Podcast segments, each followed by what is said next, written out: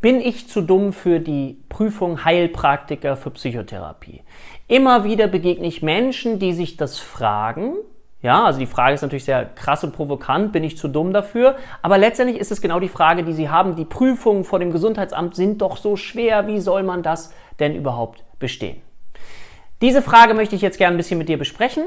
Ich bin Dirk Schippel, ich bin Inhaber der HPA Heilpraktiker Akademie Deutschland und merke eben immer wieder, dass Menschen sich nicht trauen, weil sie verunsichert sind, hm, kann ich diese Überprüfung bestehen? Als erstes ist es wichtig zu sagen, ja, diese Prüfung ist auch wirklich anspruchsvoll. Teilweise ist es eben so, dass es von Bundesland zu Bundesland unterschiedliche Überprüfungen gibt. Also das heißt, die Überprüfung findet immer aus einer schriftlichen Prüfung statt und einer mündlichen. In der schriftlichen Prüfung geht es um Multiple-Choice-Fragen. Wenn ihr da 75 Prozent richtig beantwortet habt, werdet ihr zugelassen für die mündliche Überprüfung. Und in der mündlichen Überprüfung geht es in den allermeisten Fällen um Fallbeispiel. Ja, also da beschreibt euch der Prüfer ein Fallbeispiel und ihr sollt am Ende in der Lage sein, eine Verdachtsdiagnose zu stellen. Ja, der zum Beispiel hat eine depressive Episode, der hat eine Panikstörung oder was auch immer. Es gibt Bundesländer, die sich für die schriftliche Prüfung zusammengeschlossen haben, die dann gemeinsam einen Fragenkatalog entwickelt haben von 28 Fragen, von denen der Prüfling dann 21 richtig beantworten muss, um dann, wie gesagt, für die mündliche Prüfung zugelassen zu werden. So, jetzt ist dieses Gefühl, hm, ich komme doch aus einem anderen Beruf, ja, kann ich dann die Prüfung überhaupt schaffen? Vielleicht sollten wir uns als erstes mal vergegenwärtigen, weil viele ja so dieses Gefühl haben aus anderen Disziplinen, dass die anderen Disziplinen jetzt beispielsweise in der Psychologie oder auch in der Medizin viel mehr lernen.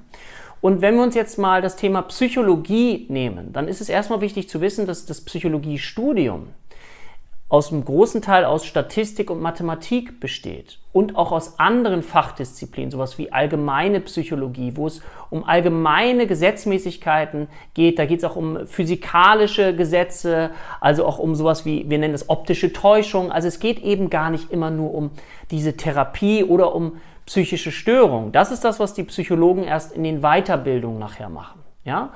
Und in der Grundausbildung Heilpraktiker für Psychotherapie geht es in erster Linie darum, dass ihr lernt, psychische Störungen zu kennen, sie zu verstehen, sie fühlbarer zu bekommen und dann in der Lage seid, eine fundierte Anamnese und Diagnostik zu machen, also eine Befragung zu machen nach einer gewissen Struktur, also nicht so eine Wald- und Wiesenbefragung, um dann nachher ganz strukturiert eine Verdachtsdiagnose zu stellen.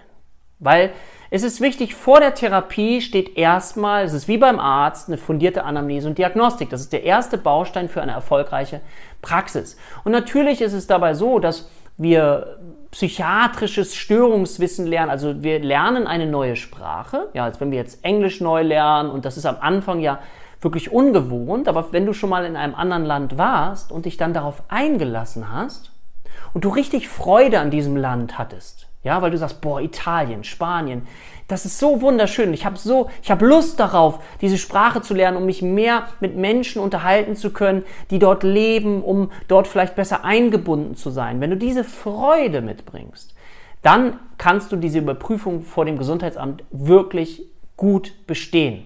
Natürlich musst du lernen, aber es braucht diese Freude.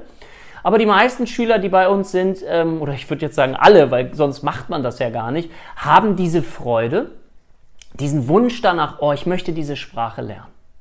Natürlich kommt zwischendrin mal so das Gefühl, boah, das ist ja echt, da muss ich echt ein bisschen was lernen. Ja, das gehört damit zu, weil ihr am Ende, und das ist das Tolle, bekommt ihr eine staatliche Psychotherapieerlaubnis. Das heißt, ihr dürft neben den anderen Berufsbildern des psychologischen Psychotherapeuten oder auch Ärzten mit Zusatzausbildung, Psychiatern, dürft ihr eben Psychotherapie betreiben. Und dafür ist es eben wichtig, dass ihr euch mit diesen Themen beschäftigt. Und ich kann nur sagen, mir hat das damals unglaublich viel Spaß gemacht. Ich weiß, dass es unseren Schülern unglaublich viel Spaß macht. Möchte ich gern einladen in unsere geschlossene Facebook-Gruppe, die du findest unter HPA ähm, Prüfungsvorbereitung Austauschgruppe, also Heilpraktiken für Psychotherapie. Da findest du uns. Komm rein und mach dir, verschaff dir einen Überblick über ja wie viel Spaß das machen kann, ähm, wie viel Freude das machen kann und wie toll das ist, in der Gemeinschaft einfach zu lernen und sich weiterzuentwickeln. Okay, wenn dir dieses Video gefallen hat, wäre ich dir dankbar, wenn du mir einen Daumen nach oben gibst. Wenn du noch weitere Fragen hast, Kommentare hast, schreib sie unten bitte einfach rein. Ich nehme diese Fragen gerne auf und beantworte dir alle Fragen so, dass du das Gefühl hast, ich bin ganz transparent informiert. Was bedeutet das, Heilpraktiker für Psychotherapie zu werden? Was bedeutet es, Heilpraktiker für Psychotherapie zu sein? Stell deine Fragen. Ich freue mich auf dich. Auf bald, ihr Lieben. Euer Dirk.